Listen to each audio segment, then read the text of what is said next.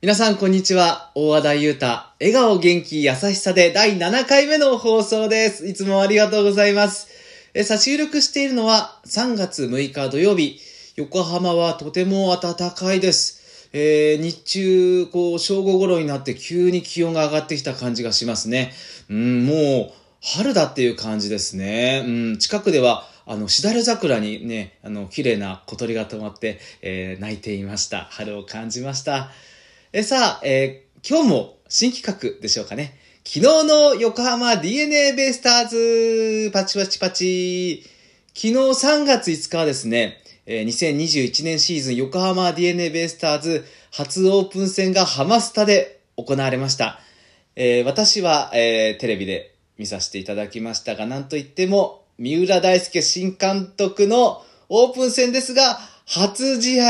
初の公式の試合、試合、そしてハマスタでということで、いやー、こう始まるときに背番号81番がメンバー表交換で、えー審判のもとに現れた時はびっくりというか感動というか震えましたね。あの、過去にピッチングコーチとしてこうグラウンド、えーマウンドに行くというのはありましたけど、監督という立場、形で、三浦大輔さんがハマスタに登場されているというのは、本当にね、神々しく感じました。いやー、この大ファンのね、私としても本当に、えー嬉しい映像でしたね。なんか、肩幅が普段より今までよりさらに大きく感じられた、そんな気がしましたね。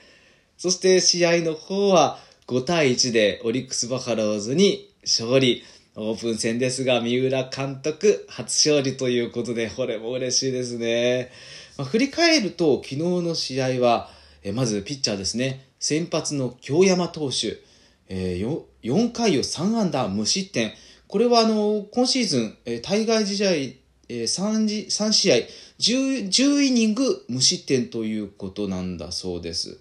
あの、京山投手、2018年ですね、あの、初登板してから先発で勝利を重ねまして、わベスターズにこんなピッチャーが現れたとね、ファンの皆さんも歓喜の渦だったと思うんですが、ただ、あの、と、投げ始めた4月などは良かったんですけど、だんだんと、まあ、そうですよね、当時はまだ20歳ぐらいですよね、京山投手、まあ、スタミナもそうですし、あのメンタルの方もそうだと思いますし、まあ、だんだん勝てなくなっていったんですが、その年は2018年は6勝ですが、2019年、えー活躍はあまりね、見ることができなかったんですが、ただ私ですね、京山投手、昨年2020年の後半に、えー投げたんですが、いや皆さんも思いませんでした？ストレートがとても力強かったですよね。重たいというか、スピードも出ていたと思います。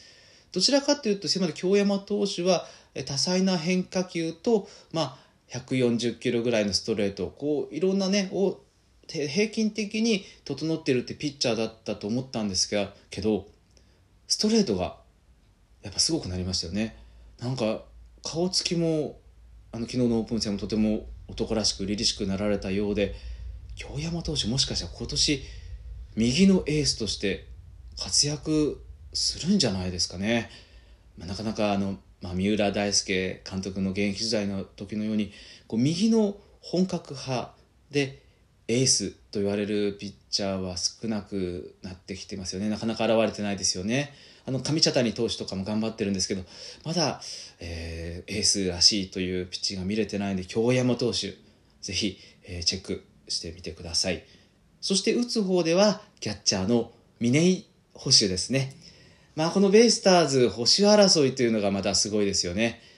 えー去年は戸柱捕手が、えー多く、えースタメン、えーホームベースを守っていたと思います。まあ、戸柱選手といえば、ね、顔が落ち着いてて、ちょっとね、古風な感じもあって、しかも男気も感じられて、えーそういった形、そういった形で総合的にもキャッチャーという感じがしますよね。その戸柱捕手のか他にも伊藤光捕手伊藤光さんこれオリックスからねえトレードになったんですがいや伊藤選手はですね2014年オリックスでベストナインゴールデングラブ最優秀バッテリーなどまた日本代表など数々とね活躍されたそのキャッチャーがベイスターズに来たということでいやー2018年の途中ですかねえー、2019年では、えー、なんと2割5分4厘ホームラン8本キャッチャーとしてこの時代こう打つのはすごいですよね。まあ、糸井光さん見ていやこの優勝争いまた日本代表レベルで活躍したキャッチャーというのはこういった選手なんだってすごいベイスターズファンとしてびっくりした思い出があります。なんですかね頼りがいがあるというか引っ張っていこうという自信というかそういったことを感じられていやーこう伊藤光選手もね僕大好きになりました去年はねちょっとあの、まあ噂では、えー、ちょっと作戦面などでちょっと伊藤光さんと首脳陣が合わなくてでまた2軍でも怪我してしまったとかいろんなことがあって出られなかったんですが伊藤光さん。そして活躍した峰井峰井捕手峰井さん。峰井捕手やっぱバッティングすごいですよねっていうイメージなんですが実は昨年ホームラン打っていなかったんですが昨日のオープン試合でこれがね決勝点となるスリーランホームラン。しかもセンターバックスクリーン左という一番距離が必要なところ。そこに豪快にね、ホームラン、ね、峰井捕手打ちましたね。これまた、峰井さんといえば、あの、チャンスであったり、意外性というイメージありますよね。あ日本シリーズハマスタでやった時も峰井さんの打球でしたし、またその前、クライマックスシリーズ、えっ、ー、と、ファーストステージを進出する時、巨人との争いで決勝打打ったのも、確か代打だったかなあの、峰井選手でしたよね。いや、そういった意味で、こう、チャンス、もう意外なところで打つというイメージなのでこの峰井選手活躍してほしいですし峰井選手といえば同じアジア大学出身の山崎康明投手とのコンビ。同じ大学で1年の、えっと、1年違いの先輩後輩なんですよね。峰井選手が1年先輩。そのコンビというのもね早くまた見たいですよね。あうんの呼吸というかそのこの2人でしか通じえないようなねあのバッテリーがまた見たいです。矢崎投手にも頑張っていただきたいです。まあ、キャッチャーこれだけじゃないです。あの、あの、ん？あの、た、あの、間違えた。今ね、えっと、歌をね、応援歌歌おうと思ってなかなか出なかったんですけど、高城選手ですね。強肩強打のすごいやつですよね。あの、ドラフトに、あの、横浜、前のベイスターズの最後の年のドラフト2位の、この、えー、高城選手。高城選手のオリックスから戻ってきてくれました。高城選手といえばやっぱ肩ですよね。活躍してほしいです。あと、なぜか、なぜって、なぜかって言ったら失礼ですけど、通算ホームランがそれまで1本だったんですけど、昨年だけで3本ホームラン打ってるんですね。えー、高城さん、今年またさらにバッティングの方でもブレイクするかもしれませんね。そして僕注目はまだ若い20代、22、3だと思いますが、山本雄大選手。この選手はもうラッキーボーイです。まず、初打席で初ホームラン。僕は結構記憶ね、ある方もいらっしゃると思います。僕もね、あの、生中継で見てすごい興奮しましたね。そして僕、それにプラスとてもあの印象的だったのが、これは2019年ですね。2019年、えー、山本雄大選手が2軍から上がってきて、で、延長戦は12回まで。まあ、選手を使ってたくさんそれまで使ってしまったので最後もう12回裏なんでもう他に守備もなくていいので最後の最後残っていた山本選手が代打でサヨナラタイムリー。あのライト側だったと思いますね。もうあれは興奮しましたね。山本雄大選手は何か持っている。またね笑顔も素晴らしくて。あの昨日もね2軍戦でホームラン打った後ねさっきあのネットで書いてありましたんで山本雄大選手も注目です。他にもですね、え、益子選手、東選手などもいますので、いやー、キャッチャー争い、見逃せませんね。まあ、峰井選手がね、えー、ホームラン打って、戸柱選手、伊藤光選手だとどういう活躍するのか、これ注目ですね。まあ、ちょっと他にも今日話したかったんですけど、キャッチャーの話ばっかりなってしまいましたが、あのー、昨日じゃないですね、えー、3日くらい前に、実家のちょっと、自分がね家出る時に昔のものとか実家に置いてあるんでそれをちょっと整理する機会がありまして、まあ、整理をするためにいろいろ出してきたら出てきたのがですね d n a ベイスターズ1年目ですかね。1年目2年目ぐらいってあの行くだけで選手のカードって配ってましたよね。僕すっかり忘れてですね忘れていまして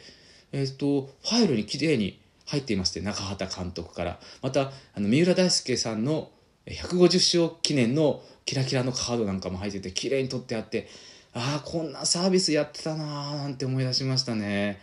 本当に ANA ベイスターズいろんなねサービスを始めてすごかったですよね。あのあのファンクラブ僕も僕入っていたんですが毎回ファンクラブの抽選でいろんな特典などもありましてそれに一回僕当たりましてあの電話がかかってきましてあの当たったんですけどこの日、えー、来られますか？までチケットは自分で買うんですが、えー、行ってその日は、えー、グラウンドに試合前練習の時に通していただいて、えー、誰がいらっしゃるか言えませんけど来た選手2名にサインしてもらいますよということだったんですね。まあ誰が来るんだろう嬉しいななんて待っているとまずいらしたのが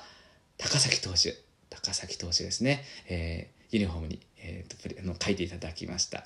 えー、そして次誰いらっしゃるのかなと思ったら大好きな三浦大輔さんです。えー、背中にサインしていただきました。もう、しばらくですね、そのユニフォームで球場行っていたんですが、さすがに大事なサインが、まあもちろんあの洗濯もあのしたりしますので、消えてしまうとあかんあかんということで、まあ、そのユニフォームは大事にしまっていますが、まあ、DNA のさまざまな、ね、サービス。あとですね最初の年2012年あのファンクラブ向けに今年の秋のキャンプ、えー、スローガン何がいいですかって応募してたんですね。でも球場でもちろん2012年すごい弱くて負けていましてその時に書いたんです「這い上がれ」そしたらですその「這い上がれが」あの秋のキャンプのキャッチフレーズに使われまして、なんと、這い上がれと書かれた中畑清監督からのサインをもらえたんです。いやー、そんなびっくりでしたね。ということで、あっという間にお時間です。えー、今日はベイスターズの話でした。また会いましょう大和田裕太でした